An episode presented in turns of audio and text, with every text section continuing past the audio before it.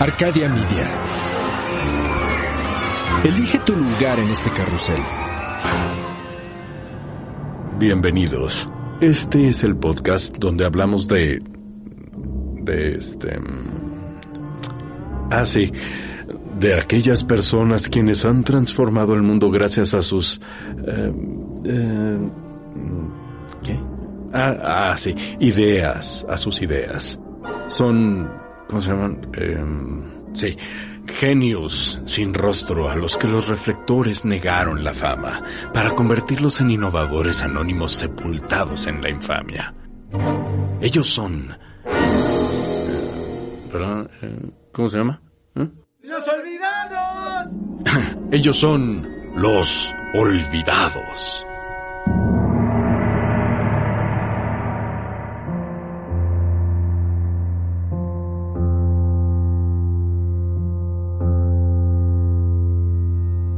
Alguna vez me dijo mi mamá la frase, cuando te toca, ni aunque te quites. Y cuando no te toca, ni aunque te pongas. Honestamente no recuerdo el contexto, pero seguramente fue después de ver en las noticias la muerte inesperada o inverosímil de alguien. Su tono no fue alarmista, sino precautorio. Fue un, no te preocupes tanto, pero no vayas haciendo tonterías por la vida. Yo, por alguna razón, lo tomé de manera reconfortante. El no tener un control absoluto de tu destino te hace ver la vida de otra manera.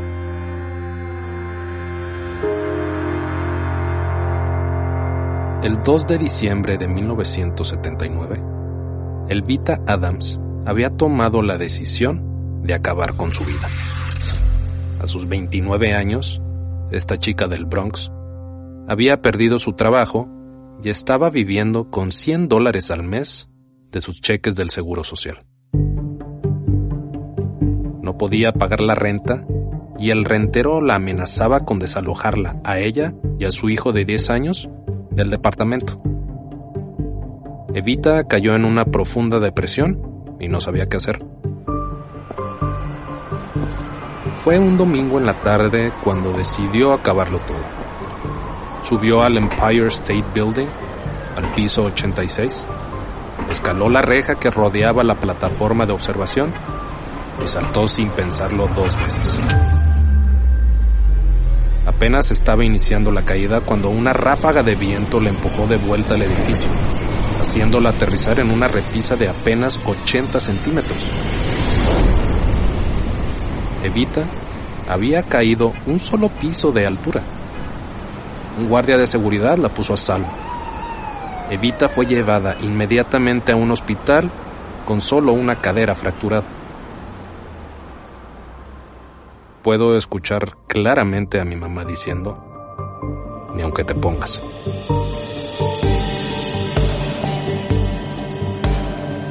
Soy Javier Peraza. Esto es Los Olvidados. Las historias extraordinarias de personas que poco recuerdan.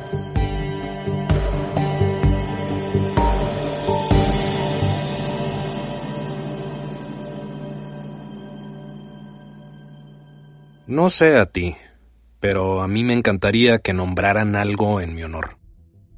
Sería, ¿cómo decirlo? Un gran honor. Pero, ¿qué precio estás dispuesto a pagar? Adolf Sachs nació el 6 de noviembre de 1814 en Dinant, en lo que ahora es Bélgica.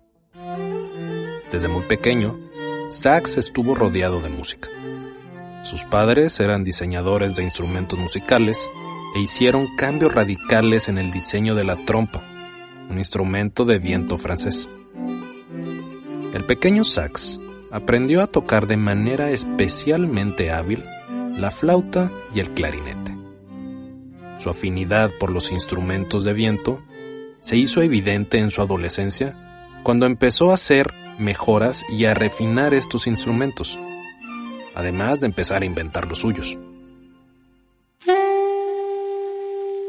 Pero la invención de su famoso saxofón fue casi un milagro. No por el instrumento mismo, sino por el simple hecho de que Sax llegó a la adultez. Me explico.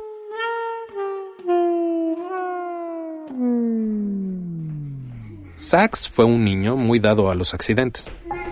A lo largo de su niñez, fue víctima de una serie de percances cada vez más inusuales, de los cuales muchos casi le costaron la vida.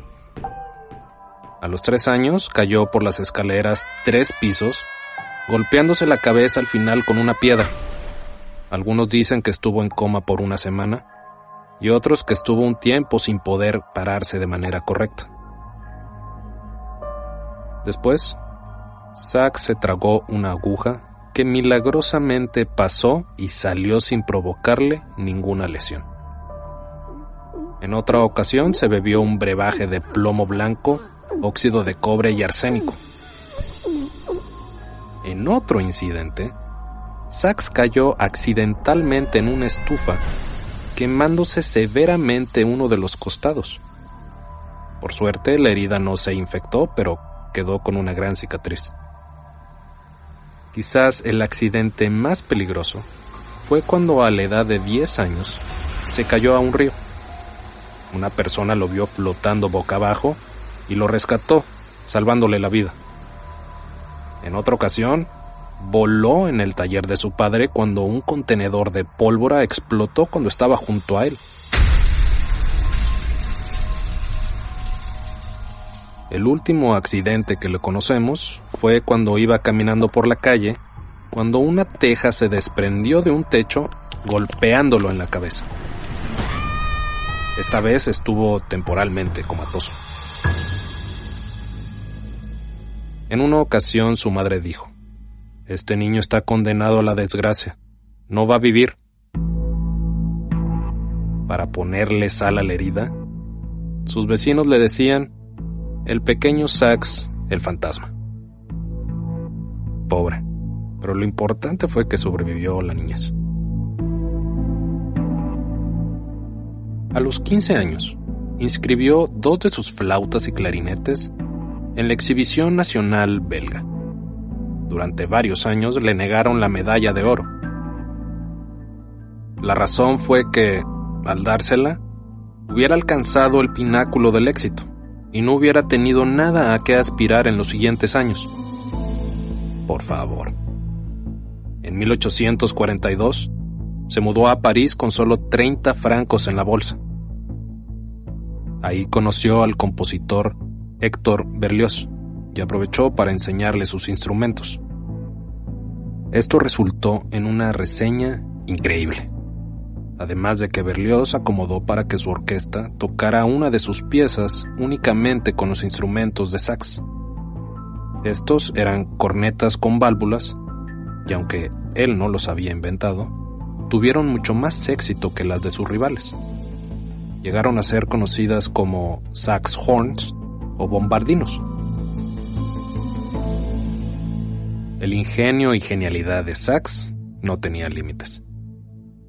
También desarrolló la familia de la saxotromba, que eran de latón con válvulas y un poco más estrechos que los saxhorns, aunque tuvieron un éxito breve y moderado.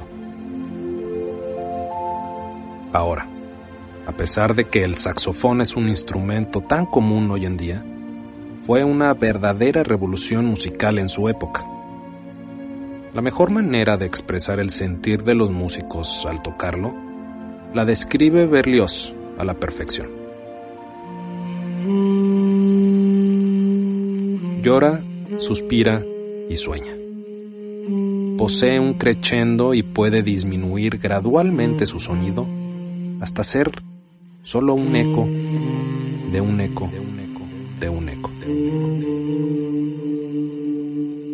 El timbre del saxofón tiene algo inquietante y triste en el registro agudo las notas bajas, por el contrario, son de naturaleza grandiosa. Se podría decir pontificia.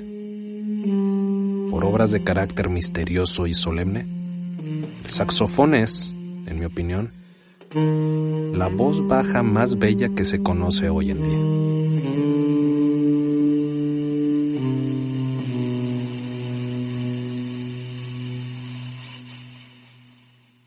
No se sabe exactamente cuándo sax debutó el saxofón en el mundo. Unos dicen que desde 1842, otros que en una exhibición en París en 1844. Se dice que Sax tocaba su instrumento tras bambalinas en el escenario. Sax estaba paranoico de que el diseño de su instrumento fuera a ser copiado. Por eso decidió que la mejor manera de evitar que se lo robaran era simplemente no dejar que el público en general viera cómo era. Aún así, muchos quisieron arruinar su trabajo. Hubo muchas demandas y contrademandas.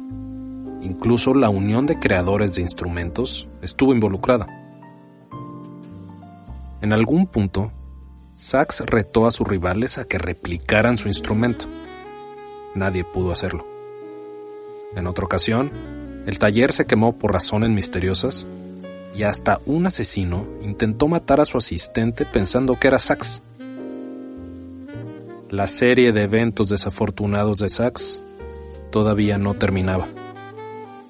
Para 1852 estaba en la bancarrota y se notó un pequeño punto negro en el labio. En 1858, Charles, el primogénito de Sax, falleció a la edad de dos años. En 1859, el punto negro del labio ya era un tumor que no le permitía ni comer ni beber de manera normal. Un médico de la India lo curó completamente para 1860. Durante el resto de su vida, Sachs continuó fabricando instrumentos y peleando demandas con la gente que hizo fortunas con varias de sus patentes expiradas.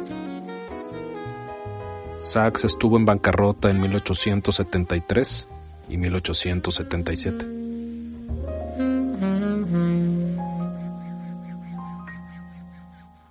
A pesar de la montaña rusa que fue su vida y la infinidad de intentos del universo de acabar con ella, Sachs murió en completa pobreza y de manera natural el 7 de febrero de 1894 a la edad de 79 años.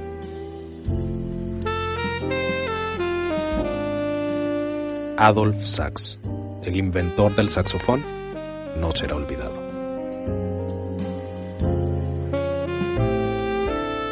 Narrado y escrito por Javier Peraza. Diseño de audio por Edwin Irigoyen producido por Luis Eduardo Castillo en los estudios de Wetback Audio en México. En memoria de Rodrigo Méndez Pastrana, que tampoco será olvidado.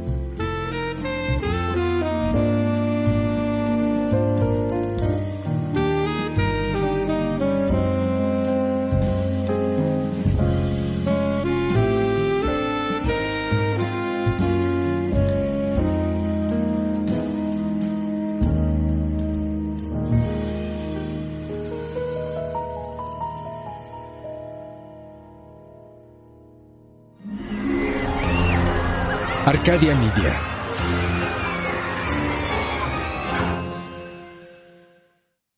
With lucky landslots, you can get lucky just about anywhere. Dearly beloved, we are gathered here today to. Has anyone seen the bride and groom?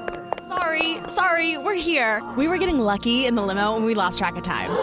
No, Lucky Land Casino, with cash prizes that add up quicker than a guest registry. In that case, I pronounce you lucky. Play for free at LuckyLandSlots.com. Daily bonuses are waiting. No purchase necessary. Void where prohibited by law. 18 plus. Terms and conditions apply. See website for details.